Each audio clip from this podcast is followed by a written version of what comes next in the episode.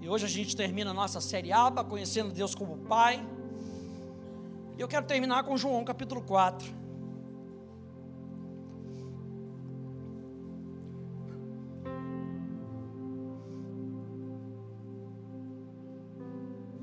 E João capítulo 4 é um encontro de Jesus com a mulher samaritana. Jesus passando por Samaria, um lugar onde os judeus eram não eram muito bem quistos, não eram muito bem vistos. Mas Jesus fala: preciso passar por Samaria. E ele passa por Samaria e ele encontra uma mulher, num poço, sozinha, provavelmente se escondendo da, da sua comunidade. As mulheres geralmente nessa época faziam as coisas juntas, mas ela estava sozinha. E Jesus, como profeta que ele era, ele começa a revelar o coração daquela mulher. Ou seja, todo encontro com Jesus vai revelar alguma coisa na nossa vida. Todo encontro com Jesus vai revelar algo na nossa vida. Que nós precisamos ver, que nós precisamos ter consciência. E Jesus começa a falar com aquela mulher, e aqui em João capítulo 4 a gente vê um relato de um princípio, de uma doutrina que Jesus nos deixa sobre a adoração. O tema da minha mensagem hoje, a adoração ao Pai. Ele começa a falar com aquela mulher sobre a adoração. No verso 21, João capítulo 4, do verso 21, Jesus responde àquela mulher, ele diz: mulher, acredite no que digo, vem a hora em que nem nesse monte, nem em Jerusalém, vocês adorarão o Pai. Vocês adoram o que não conhecem, nós adoramos o que conhecemos. Meu Deus. Porque a salvação vem dos judeus, mas vem a hora e já chegou, diga já chegou. Vem a hora e já chegou em que os verdadeiros adoradores adorarão o Pai em espírito e em verdade, porque são esses que o Pai procura para seus adoradores. E a gente consegue entender que Deus não está procurando adoração em si, Deus está procurando verdadeiros adoradores. Gente, verdadeiros adoradores. Você vê que o ministério de Jesus era mostrar o Pai. Por isso que ele fala que vocês adorarão o Pai. Jesus não está falando que a única adoração que pode ser aceita é a adoração à pessoa do Pai. Jesus está dizendo: Eu quero mostrar para vocês que é possível ter um relacionamento com o Pai. A gente vê que Jesus recebe adoração no seu ministério, como Deus. A gente pode adorar ao Espírito Santo, e na realidade nós precisamos adorar pelo Espírito Santo.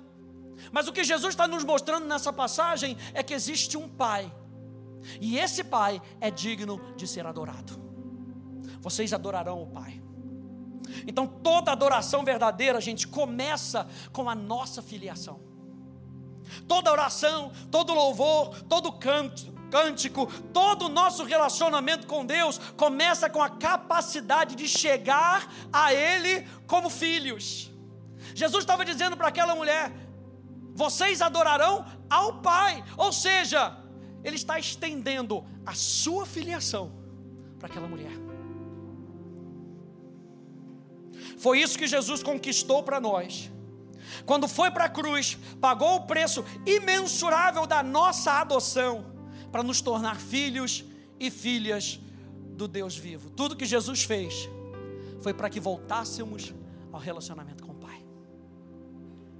Tudo que Jesus fez, a obra que ele fez na cruz do Calvário, o amor que Ele dispensou sobre a nossa vida é para que eu e você possamos ter um relacionamento com Deus e não uma figura da nossa memória.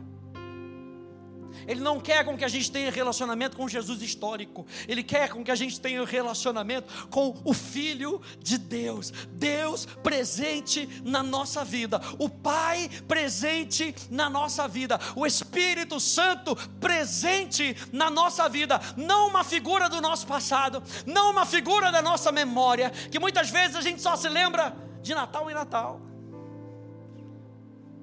Mas uma figura diária para mim e para você tudo que Jesus fez foi para que a gente tivesse um relacionamento com Deus. E aí que adoração, gente, eu quero falar hoje. Que adoração então vai se resumir em três estágios contínuos. Número um, e a gente tem visto até agora justamente isso: revelação, o conhecimento de Deus. Você vê Felipe, a gente começou com esse texto, Felipe chegando para Jesus e falou: Jesus, mostra-nos o Pai. A gente quer conhecer o Pai. Se você é o filho modelo, nos mostra o Pai. Então tudo começa na revelação de quem Deus é. Tudo começa nesse nosso relacionamento. Saber que Deus é Pai muda toda a nossa história. Saber que Deus nos faz filhos muda toda a nossa perspectiva do mundo. Então a primeira coisa é a gente ter a revelação. Por isso que Jesus diz para aquela mulher: Nós adoramos o que conhecemos. Eu conheço o Pai. Ele está dizendo para aquela mulher: Eu conheço o Pai. Na revelação, é Deus se abrindo, Deus se mostrando para você. Deus não brinca de pique-esconde com a gente. Deus ele quer se revelar. Ele diz no Salmo 19: a criação manifesta a glória de Deus. Se você olhar para a criação, passa um tempinho para você ir lá para o raia, para você ir lá para o curupira e pegar as plantinhas e olhar para as plantinhas e só agradecer a Deus. Você vai ver que a criação manifesta a glória de Deus, manifesta quem Deus é. Então Deus não está brincando com a gente de pique-esconde, Ele quer se manifestar para mim e para você. Quando Deus é primeiro na nossa vida, então a revelação vem do lugar certo. E a gente já falou que muitas vezes a gente tenta pegar a nossa definição de quem o Pai é com a definição do mundo. Mas eu e você precisamos voltar para as Escrituras e saber quem Deus diz que Ele é a partir de Deus.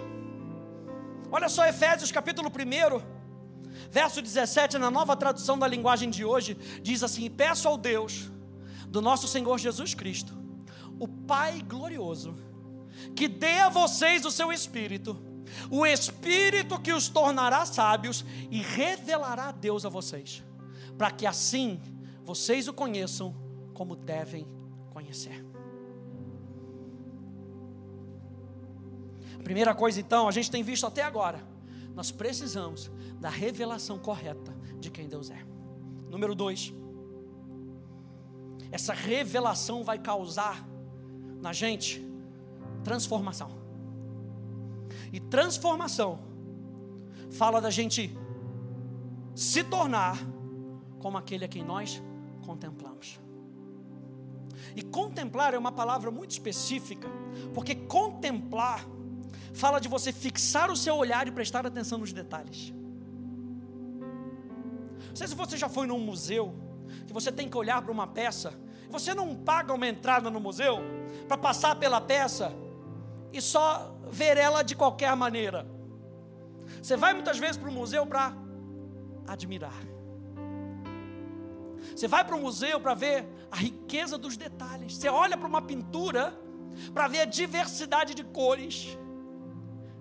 Ou seja, quando nós temos a revelação de quem Deus é, algo começa a ser transformado na nossa vida, porque nós continuamos a olhar e prestar atenção aos detalhes de quem, de quem Deus é. Nós vimos na semana passada sobre atributos da bondade de Deus. E nós vimos que, mesmo quando Deus precisa trazer algum tipo de castigo, ou punição, ou disciplina, Ele diz para Moisés: Moisés, deixa eu te revelar que eu sou bom. Eu sou um Deus que perdoa, eu sou um Deus misericordioso, eu sou um Deus de graça. Para que eu e você possamos caminhar nesse mundo, nós precisamos contemplar, nós precisamos admirar os detalhes de quem Deus é. Abra comigo no Salmo 115. Salmos 115.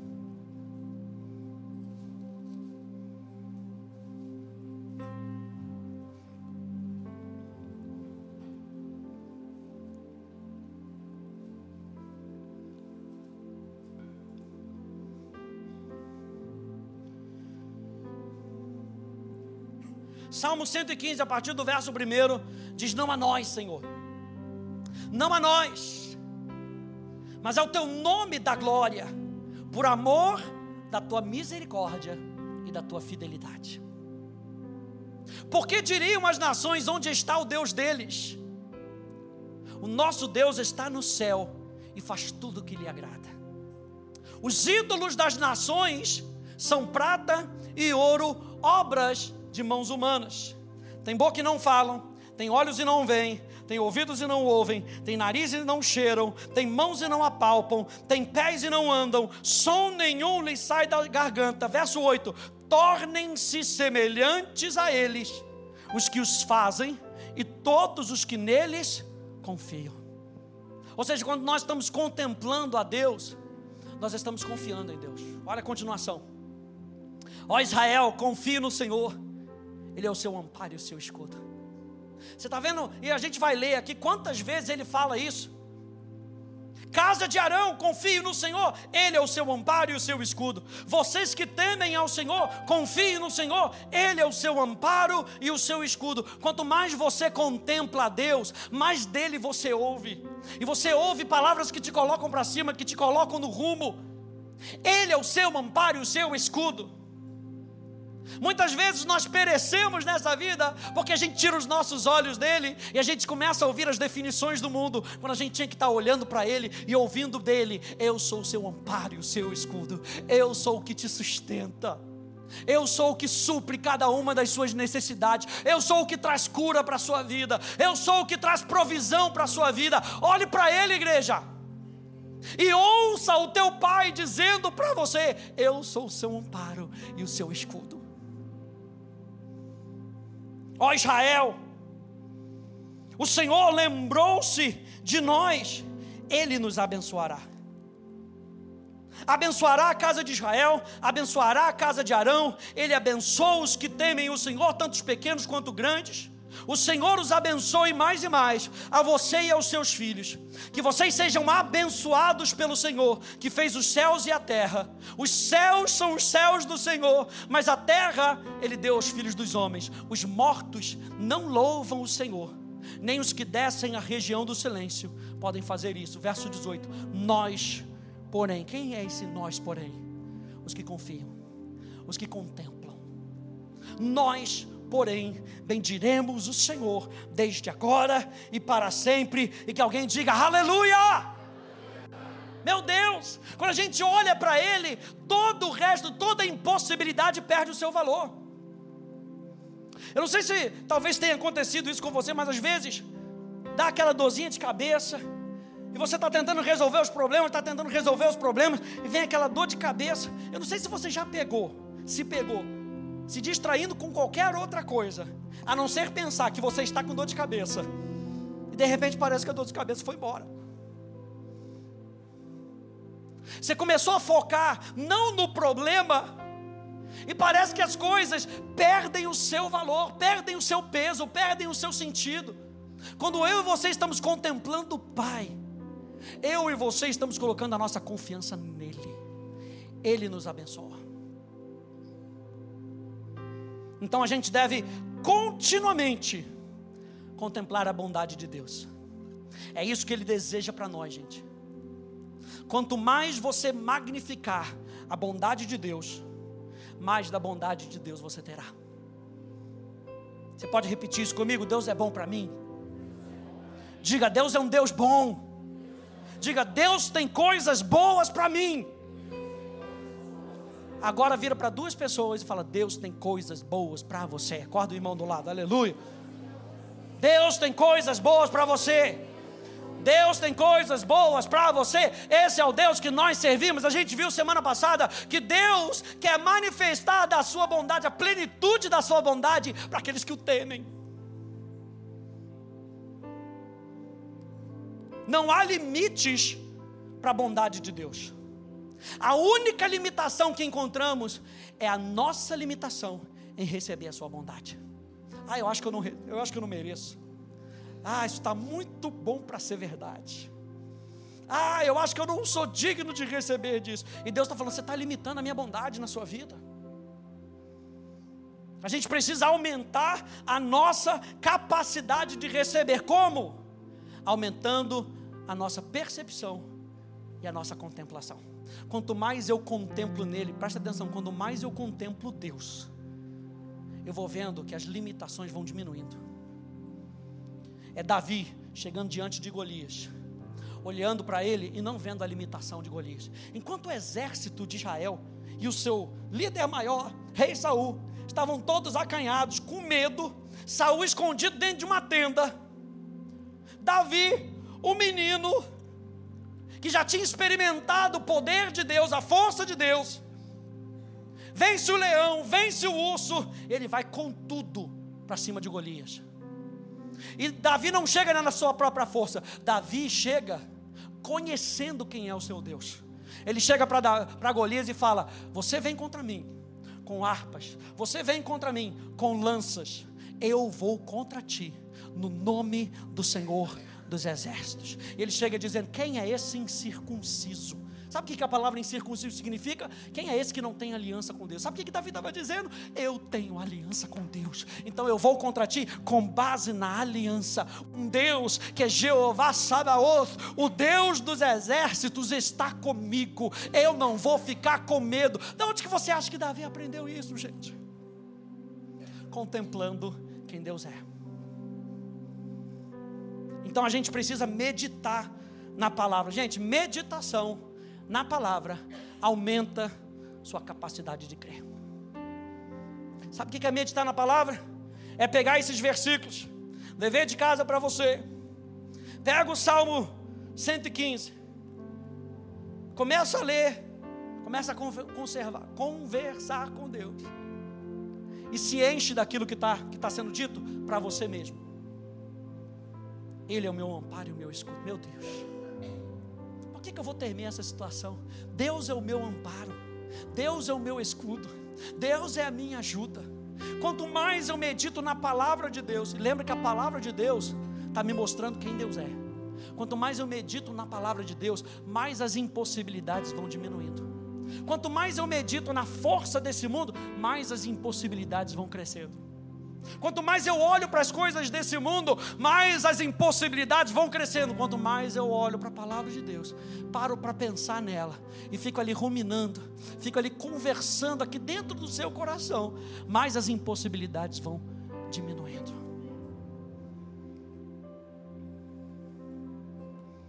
Olha, Isaías 26, verso 3: Tu conservarás em paz aquele cuja mente está firme ou seja, porque ele confia em ti. Confia porque tem uma mente firme, sabe quem Deus é.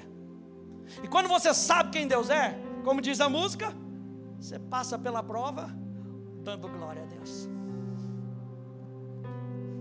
Você passa pelas necessidades sabendo quem está com você. Ah, o Salmo 23 nos revela: o Senhor é meu pastor, nada me faltará. Ainda que eu ande pelo vale da sombra da morte. Sabe o que é vale da sombra da morte? É aquela experiência de morte. Talvez seja aquele momento mais agudo na nossa vida. Ainda ali o Senhor não nos desampara. Ainda que eu ande pelo vale da sombra da morte, tu estás comigo. Tua vara e o teu cajado me consolam. Eu acho interessante porque ele fala da vara e do cajado. A vara era para disciplina, o cajado para trazer para perto. Não, Deus não espanca ovelha. Mas não sei se você já viu que em determinados momentos ele pega a vara, ele começa a tratar a ovelha. Lembra que nós falamos que Deus disciplina a quem Ele ama, Deus corrige a quem Ele ama. Sua vara e o seu cajado nos consolam. Até a disciplina de Deus nos consola. Meu Deus.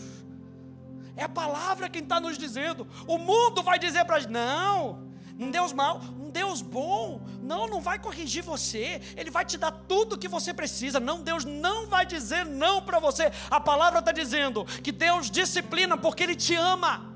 Deus corrige porque Ele te ama. E quando Ele corrige, Ele traz você para perto dele. Deus não expulsa, Ele traz você para perto de Deus, está sempre nos atraindo para mais perto dele. É por isso que a gente precisa da palavra, para que a gente tenha a visão correta. E quando eu vou contemplando Ele, eu vou sendo transformado. Você lembra de Gideão medroso? Midianita estava vindo, estava arrasando tudo. E Gideão estava lá, escondido. Deus vem para ele, o anjo do Senhor aparece para ele, Jesus aparece para ele. E ele começa a ministrar na vida de Gideão. Cadê um homem corajoso? Você é o homem corajoso. Homem corajoso. Não eu, homem corajoso. Mas eu sou do menor da menor tribo. Eu sou o menor da minha casa. Minha casa é menor da tribo. Minha tribo é menor de todos. Homem corajoso. Quando eu e você contemplamos quem Deus é, a nossa atitude é transformada. E você vê Gideão, um juiz de Israel, se levantando e indo na força do Senhor.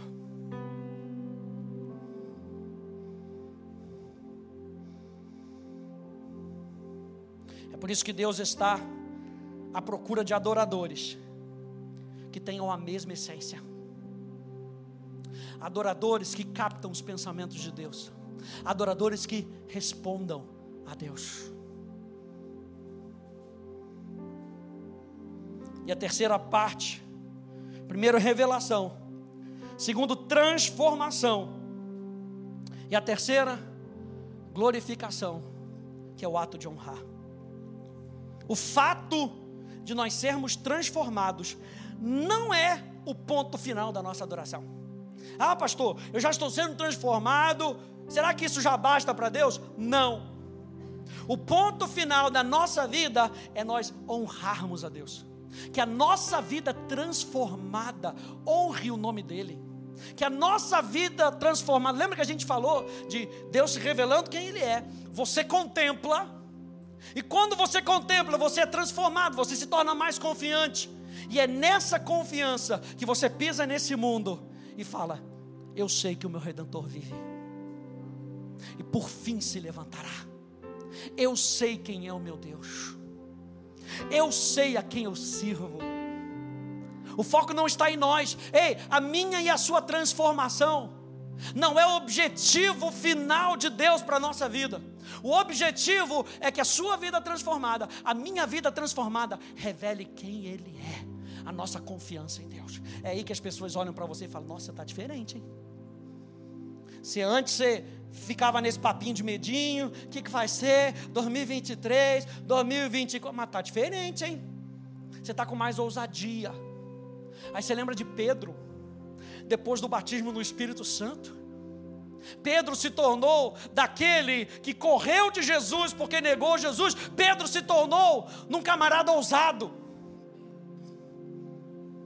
Ao ponto deles estarem andando, Pedro e João, indo para o templo e de repente acham um, um coxo, me dá umas molinhas. Olha, deixa eu dizer uma coisa para você. Dinheiro eu não tenho nesse momento, não, meu filho. Não dá nem para me pedir pix. Mas uma coisa eu tenho. Olha a ousadia de Pedro. No nome de Jesus, levanta e anda. Pedro, depois do Pentecoste, pregando como nunca tinha pregado antes tamanha ousadia do Espírito estava sobre ele. O fato de Pedro ter sido transformado não é o fim da história de Pedro. A vida de Pedro agora estava exalando Cristo. A vida de Pedro agora estava exalando Jesus. A vida de Pedro estava exalando o céu. A vida de Pedro estava, estava exalando o espírito de ousadia. Paulo diz a Timóteo: Não dei para vocês o espírito de covardia, mas de poder, de amor e uma mente equilibrada. Que tudo o que a gente está se tornando aponte para Ele. Filipenses capítulo 3, no verso 3, na Bíblia amplificada, diz: Pois nós cristãos somos a verdadeira circuncisão, e a circuncisão era a marca da aliança. Paulo está dizendo: Nós temos aliança verdadeira. nós que adoramos a Deus em espírito e pelo Espírito de Deus, e exultamos e gloriamos e nos orgulhamos de Jesus Cristo.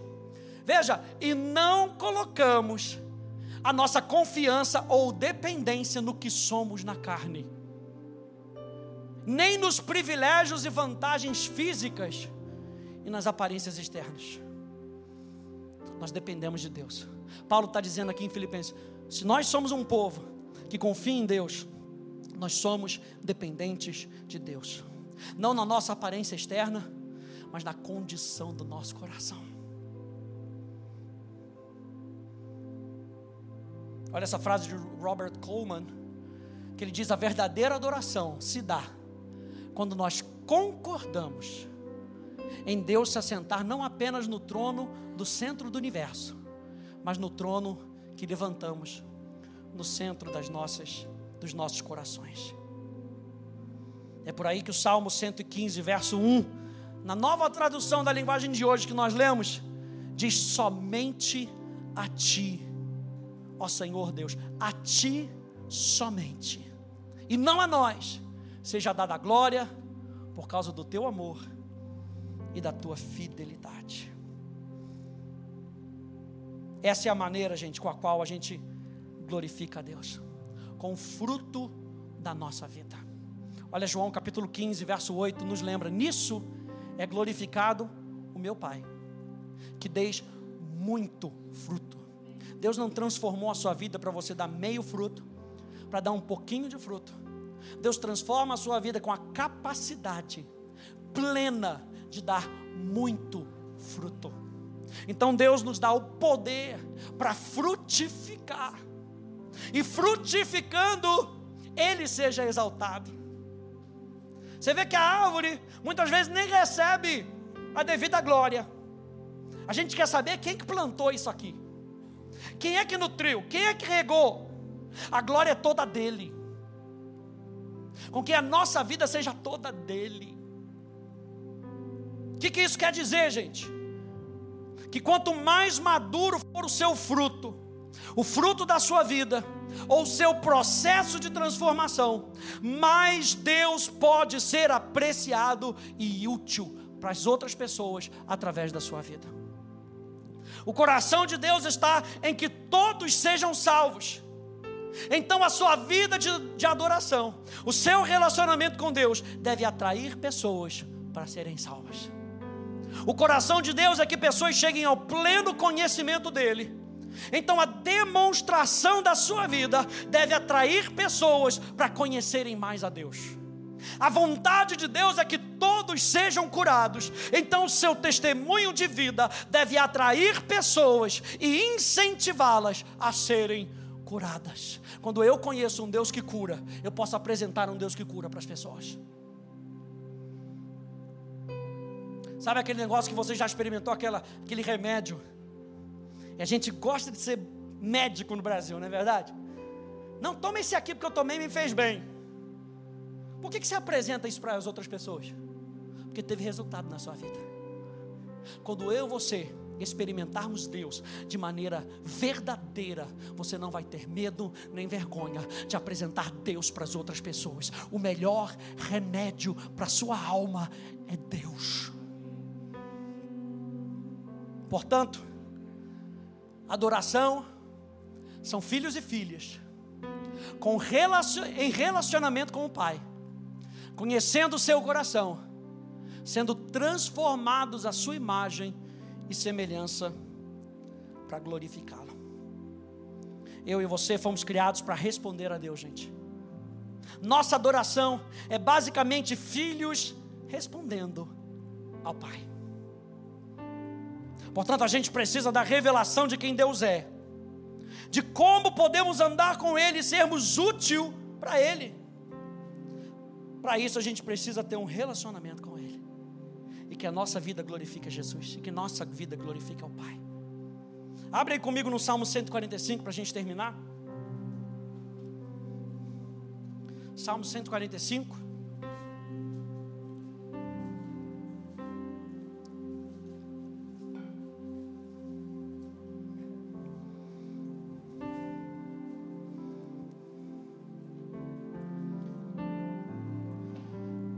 145, aleluia. Você pode ficar de pé, por favor? Salmos 145.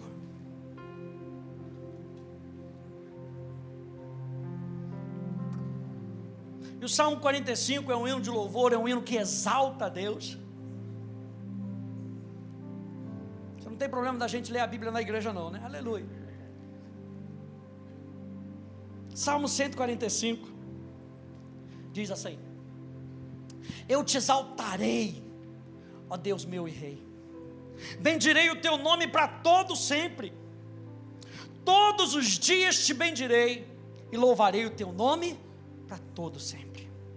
Grande é o Senhor e muito digno de ser louvado, a sua grandeza é insondável. Uma geração louvará a outra geração as tuas obras e anunciará os teus poderosos feitos. Não está dizendo que a gente vai ficar reclamando uns para os outros. Uma geração vai passar para outra aquilo que Deus tem feito na nossa geração. Que a gente, como a geração desse tempo, a gente possa passar para outra geração que eu e você louvamos a Deus, eu e você confiamos em Deus. Ele diz então o que a gente tem que fazer para isso? Meditarei no glorioso esplendor da tua majestade e nas tuas maravilhas, não, aí minha, meu comentário, e não nas minhas experiências. Porque muitas vezes a gente olha para as experiências uns dos outros, e muitas vezes na nossa inabilidade a gente começa a duvidar de Deus. E o salmista Davi está dizendo aqui: Eu vou é colocar a minha atenção na tua majestade, no teu poder e nas maravilhas, nas tuas maravilhas. Falarão do poder dos teus feitos tremendos, e eu anunciarei a tua grandeza. Divulgarão a memória da tua imensa bondade e com júbilo celebrarão a tua justiça. Bondoso e compassivo é o Senhor, tardio em irar-se e grande em misericórdia. O que, que Davi está lembrando aqui? A gente viu semana passada, Salmo 34. O Senhor é bom para todos, e as suas misericórdias permeiam todas as suas obras. Todas as tuas obras te renderão graças, Senhor, e os teus santos te bendirão falarão da glória do teu reino e confessarão o teu poder. E não, meu comentário, o que Deus ainda não fez. Que tem gente que para no meio do caminho, está lá confessando a bondade de Deus, confessando aquilo que Deus está fazendo. E parece que o tempo da espera, sem estar conectado na fonte, mina a nossa capacidade de crer. Davi está falando: Eu vou continuar a anunciar a tua bondade, tua bondade. Ele está dizendo: Eu vou falar da glória do teu reino, eu vou confessar o teu poder. É por isso, gente, que quando a gente está declarando aqui, nós temos saúde perfeita. Nós não estamos negando a realidade, a gente está falando do poder de Deus. A gente está colocando os nossos olhos em quem Deus é, o Deus que pode, o Deus que quer te curar. Ah, pastor, confissão positiva. Mas Deus é positivo.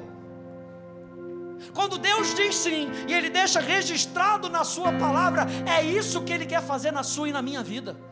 É por isso que eu não vou ficar confessando, ah, mas meu vizinho não foi, mas não é seu vizinho que é sua fonte. A minha fonte é a palavra de Deus. Se Deus diz que vai fazer, Ele vai fazer.